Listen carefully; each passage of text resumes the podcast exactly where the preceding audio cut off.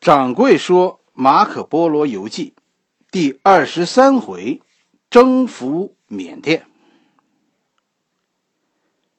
这几回隔的时间比较长，是吧？播出的比较慢，啊，不是在自说自话的掌柜这边慢，在行者掌柜那边播出的也慢，也没有播出。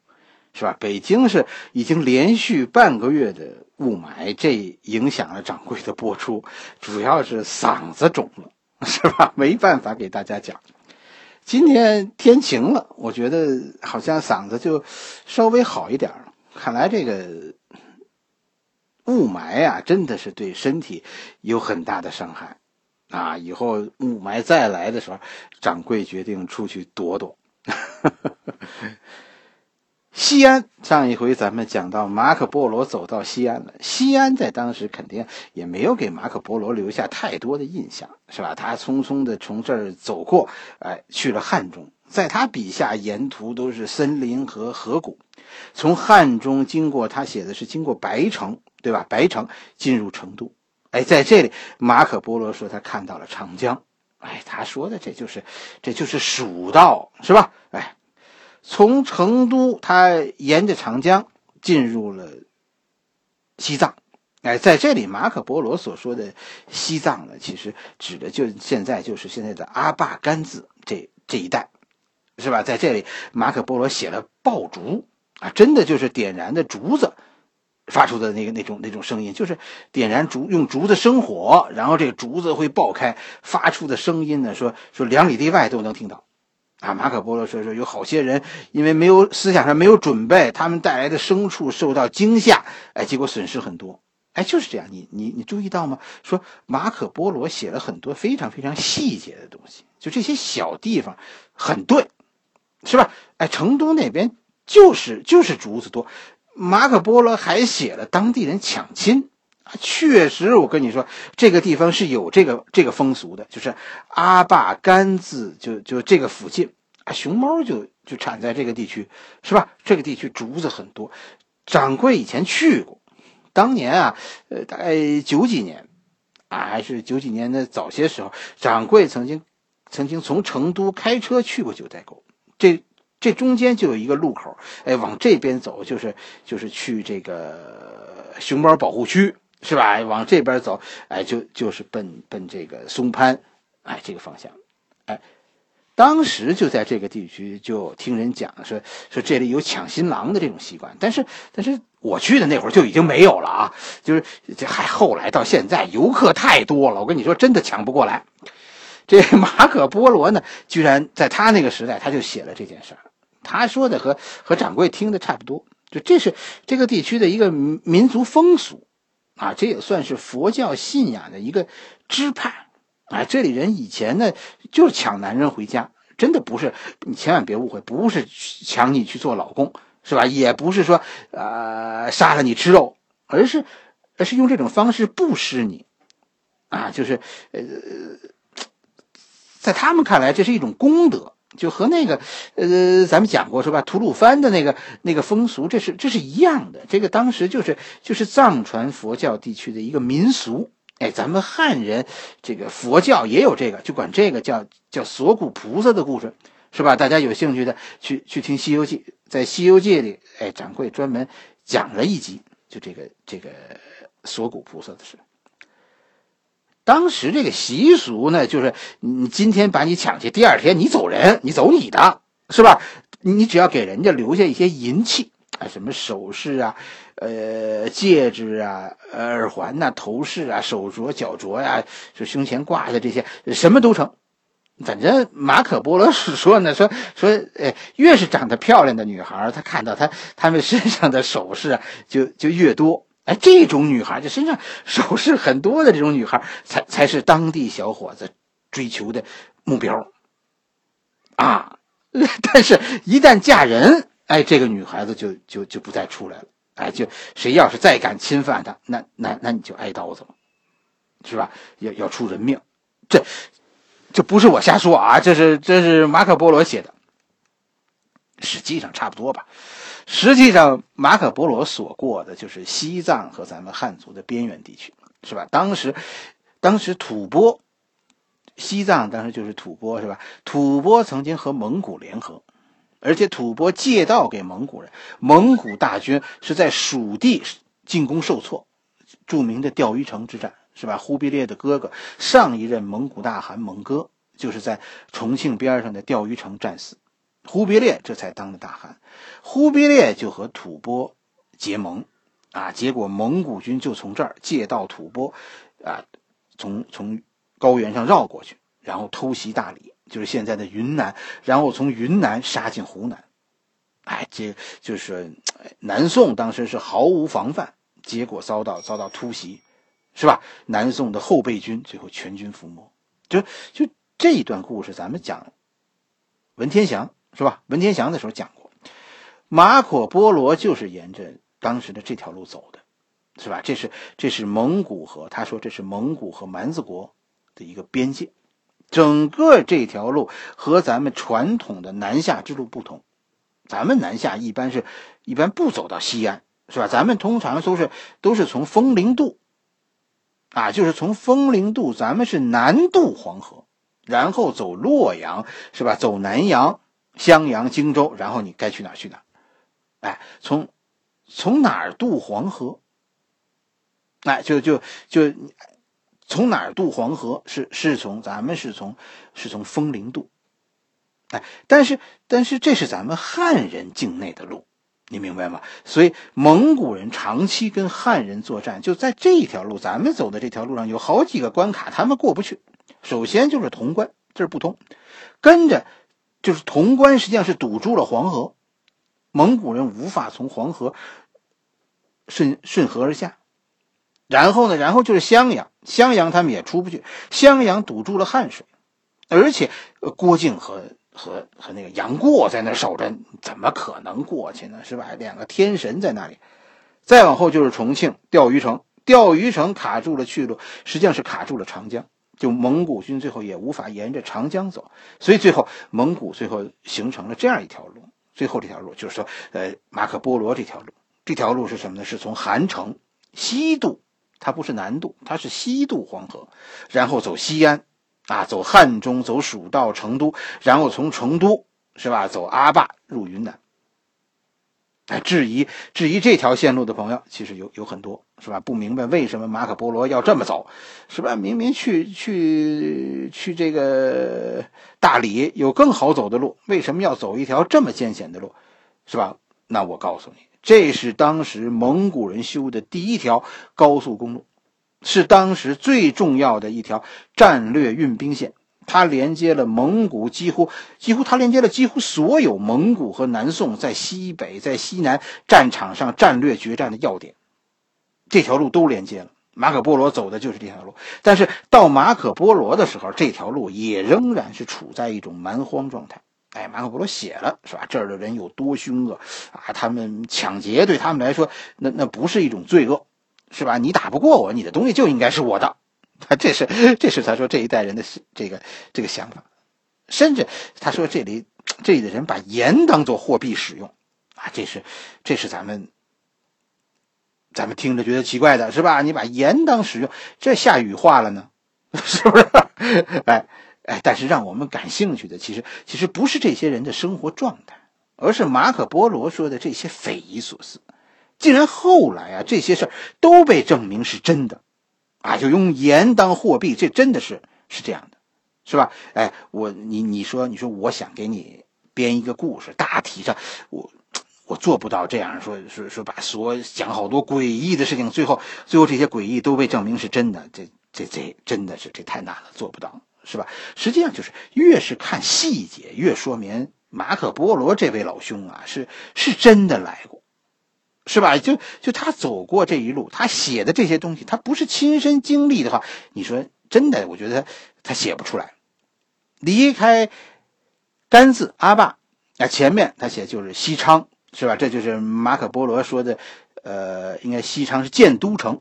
是吧？就是从西昌，他们经过现在的丽江、大理，哎，这就是就是所谓的那个哈拉张省和和永昌城，就这条路，哎，这这个跟大家说，这条路是是南路丝绸之路，哎，这叫这叫牦牛道，啊，很有名的呀。从从西昌到大理，从大理然后继续走，从大理往下就是所谓的五尺道。五尺道就说这个道五尺宽，上通滇池，下到宜宾，这也是掌柜其实心向往之的那么一条古道，是吧？有机会掌柜也也也也非常想去看看的。就这一段，马可波罗写了当时很多的云南云南的风俗。是吧？有些人老说这是污蔑，其实我倒是觉得当时可能啊，呃，就是那样，是吧？没有没有证据，他是证明他说这些是真的，但也但也没有证据证明人家那个是假的，是吧？哎，咱们不去说他。马可波罗在这里说呢，说了说这里盛产各种药材，哎，反正跟大家说，马可波罗呀，这一路说都都说这儿出姜，那儿出姜。其实，其实马可波罗说的姜啊，我跟你说，很有可能就是各种各种药材。老马呀，他他不认识，是吧？哎，就都认为这个地方出的这是姜。这一路从进入陕西，你看啊，他就说这儿出姜，这一直说走到云南，我就曾经很纳闷，是吧？当时的中国人得吃多少姜啊，是吧？后来有一次去了一次药材市场，我才明白。是吧？要是我写这游记，我也得写这儿出江，那儿出江，因为这些药材啊，就就真的都是都是这个样子。跟着就是布鲁耶斯河，是吧？马可波罗提到，这就是咱们今天的金沙江，是吧？他说渡过金沙江，那就是哈拉张省。哎，这里的人开始吃米。哎，马可波罗写写这儿的人吃生肉。哎，这我我仔细看了看，他所说的那个生肉啊，就是腊肉，少见多怪，你说是吧？跟着是鸭翅城，这就是现在的鸭翅城，就现在的昆明。在这儿呢，马可波罗写了他看到这儿的捕蛇人，并且说呢，听说呢，说这个，呃，用这个蛇胆啊治疗各种疾病，哎，就是，哎，就是这一路。是吧？大家有书的就就看一看，没书的大家听听就完了。这一路我跟你说一个结论性的东西是什么呢？掌柜认为啊，线路上很正确，是吧？而且他写的这个 这个沿途的风俗啊，写的很惊悚，是吧？但是但是有些是非常准确的。就关键是我们一直把那个地区的人都当做野蛮人看待，所以真的对他们的生活，我们可能也不是太了解，是吧？确实这一段书大家要读读的话，我觉得还是还是挺新奇、挺有趣的，是吧？哎，我跟你说，在这儿啊，大家注意看，他用好几章，马可波罗在这用好几章，他写了一个金齿国，这个国家，我告诉大家，真的有。是吧？看书，书上写了这些他们的样子。我们的历史对这段记录很少。马可波罗游记呢，在这里说了很多，但是很长一段时间，就是当时的欧洲人都认为这是明显的瞎编的，就是因为因为马可认为马可波罗呢，这是附会一个一个西北少数民族的事情，就说有一个西北少数民族，他们确实是是黑牙齿，然后在上面，呃，牙齿上面镶这个金子，啊，就是镶金牙呗。是吧？有一个西北，有一个西北的少数民族，中亚的少数民族是是这样的，他们都是说马可波罗是把那个是那个民族的事情放到了云南再写，啊，因此就就否定马可波罗呗，就这个意思。但是我跟大家说，这个否定啊，最后很尴尬，因为一九二几年的时候，哎，就有一个马可波罗的粉丝，一个美国人，那他他去了云南，真的就在昆明以西的大山里找到了这个民族。而且这个民族一直存在到说一九五零年以后，那现在这个民族好像好像已经不能说是消失了吧？就说它这个地区还在，但是已经没有这种风俗了。一直到一九五几年就解放，刚刚解放或者是呃差一点解放那个时候，这个民族还还曾经有有过记载呢。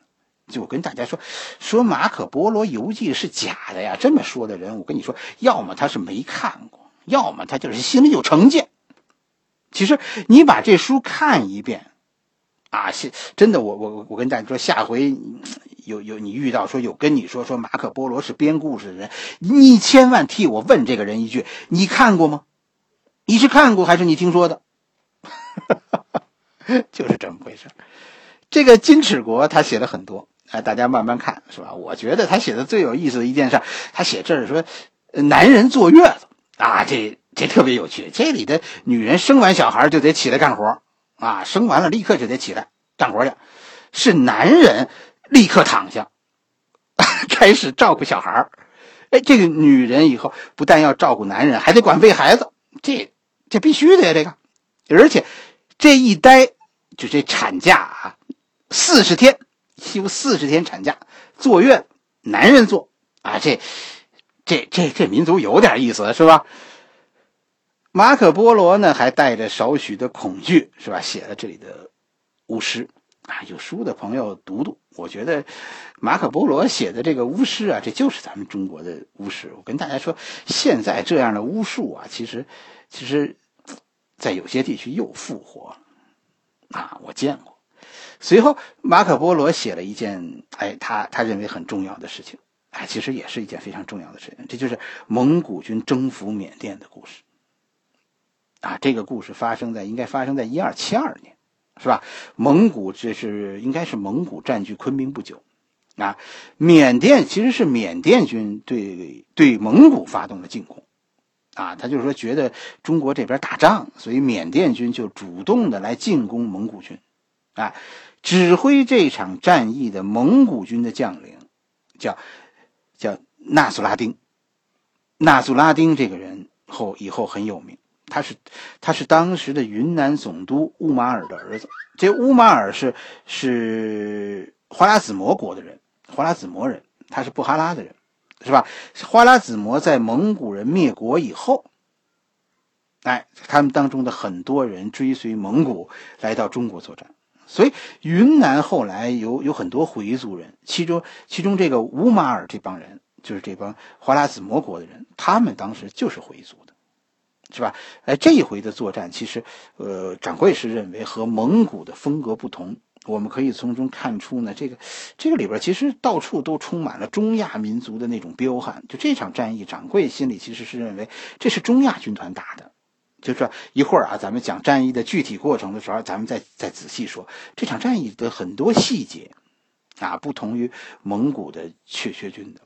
首先是，就说双方交战的兵力到底有有多少，是吧？这个《马可波罗游记》当中说呢，说蒙古人是一点五万人，是吧？缅甸军呢，其实不知道有多少，当时只知道这个缅王是倾国而出的。只知道光是象军，大象，大象军，是吧？就是说这种这种大象，然后在它上面竖一个竖一个篮子，上面有有大概有有十几个人在在能坐在那个篮子里作战，哎，就是这样的大象军，当时有六万人，那那那那你算算，那就应该是几千只大象，是吧？一千只、两千只肯定是有的，哎，那那那其他他说骑兵、步兵就不计其数，反正这是一场实力悬殊到。不能让人相信的这么这么一种程度，悬殊很大。哎，但是蒙古军就是有一个事情上，他他占优，他是他是以逸待劳，而且这个地方大家注意，蒙古军事先事前就在这个缅甸军来了之前，他是挖掘了防御工事的。哎，我跟你说，这是中亚人的作战风格。蒙古人，你你你什么时候听说蒙古人挖工事啊？是吧？蒙古人一般不这么干。当缅军进攻的时候，是大象在前面，是吧？蒙古人以前没见过大象，所以这帮蒙古人就就开始后退，退到攻势的后面去了。哎，蒙古其实其实历史上并没有，咱们说从来你很少见到他们，他们说据险死守，他们没这个习惯，这不是骑兵作战的风格。是吧？这条工事是在一个大平原上，紧挨着一片树林，实际上就是在一个大树林的边上，哎，构筑了防御工事，挖了环形沟。哎，第二天一早，缅军开始进攻，就这些大象，呃，还没有进入到蒙古人的射程的时候，蒙古人的战马就坚持不住了。啊，这些战马没见过这么多的大象，这马呀害怕了。于是要惊，你知道吗？纷纷往后跑。在这种情况下，这个这个这个，呃，哈斯拉丁命令下马，放马走，然后徒步和和缅军作战。这又是一个蒙古人很少用的战法。是吧？这又是中亚人的战法。就这个时候，就是战局开始时候，战役开始的时候，是对蒙古人非常不利的，因为悬殊太大。但是到了这个时候，有利于蒙古人的事情突然就发生了，大象出了问题，蒙古人挖的这些沟啊，挡住了大象。哎，这个时候出现了一个对蒙古人非常有利的事儿，就是蒙古人的弓箭射程比缅甸人要远。当时我看其他的书里说，说大概蒙古人弓箭的射程是缅甸人的一倍，就远那么多。所以突然之间，大象被蒙古人就拦截在这个壕沟拦住了以后，哎，这些象兵遭到了蒙古弓箭的集中射击。但是缅甸大象上的士兵现在没办法对蒙古人进行还击，因为射程太远。这不就这不就是白挨揍吗？后面的大象把前面的大象挤住了，前面的大象也没有办法向后撤。一个大象上是十二个到十六个士兵。马可波罗说呢，就是马可波罗说，马可波罗其实其实说了这个十二到到十六个十六个士兵。现在这些士兵就就没有办法还击。哎，咱我我是这么估计，这这这个蒙古人是善于使用火的。随后僵持了这么一段时间，是吧？书中就说很多这个大象上的赶象人，就就是驾驶员，是吧？驾驶员就就被蒙古人射死。哎，再加上蒙古人私下放火，这些大象突然惊了，啊，开始不是向后跑，它开始向侧面跑。那这大象是是一种很合群的动物。前面的跑，后边的就跟着。这些象上面的这些驾驶员就就就遇象人啊，赶象人就就就掌握不了这个大象的方向，那这个后面就跑跑进这些大象，最后都跑进了树林这就糟了。为什么？惊慌的大象就没管这个后背上这个这个篮子里的士兵。结果树林当中那些茂密的枝条啊，就把这些这些士兵都给打落了，啊，象军这就意外失手，一直到战役结束，这些惊慌的大象都不肯走出树林，这样蒙古人骑兵才开始和缅甸的骑兵正面交锋，啊，双方开始进行弓箭上的对决，哎，从早上一直杀到中午，啊，我们再次看到这支蒙古军队，他他不同寻常的地方。他们最后说说他们的箭都射光了，哎，就开始拔出短刀和缅军肉搏。这其实又是中亚人的风格，是吧？大体上真的，你看成吉思汗当年啊，在这个萨马尔罕击败中亚人，是吧？其实其实是是成吉思汗聪明，他抓住了他们的这个这个弱点，是是制胜啊！要真的硬拼，你看看这个这个花剌子模这些人。他们花剌子模当年是以彪悍威震波斯啊，是吧？他们是把波斯打败了，然后把波斯的财产都都往萨马尔罕拉，结果这些东西拉完了以后，最后都被蒙古人拉走了。我我心里是，其实甚至是希望是认为这这一战不仅仅主将是花剌子模人，我希望他们士兵也是，这是一个花剌子模军团啊！这个要是这样的话，这个故事就太棒了。到下午，缅甸军溃败。哎，我们当然知道，在蒙古骑兵面前说你掉头就跑，哎呀，这会是怎么一个结局，是吧？咱们讲这个历史讲了很多了，野狐岭、三峰山，还有后来的土木堡之战，几千蒙古人说半天杀掉十几万、几十万这样的军队，真的是是有很多先例的。可以想象，是吧？哎，缅军当时当时狼狈的样子，说骑兵最后可能逃走了一部分，说步兵就就死在中国，这就这就是很正常的一个一个结果。你你面对蒙古人，当你的阵线松动，你开始往后跑，大体上就是这么一回事。就这一战，蒙古军不但击退了缅军，是吧？大量杀伤了缅军，还缴获了两百只大象。啊，以后蒙古军说就是骑着这两百只大象。占领缅甸全境的，啊，他和马可波罗这一段写的和和别的书啊不同，出入挺大的。但是，但是掌柜喜欢马可波罗写的这个，是吧？喜欢这个充满充满血性的这么一个故事，真的也是希望能够有这么一个故事，为为成吉思汗当年的威猛加上一个注脚，是吧？这是一场这是一场伟大的胜利。花剌子模人并不是乌合之众，哎，中亚人曾经也有这样彪悍的武士，是吧？他们败给成吉思汗，是因为成吉思汗拥有更伟大的智慧。好了，我们今天的马可波罗的故事，咱们就讲到这儿，是吧？马可波罗这是在云南。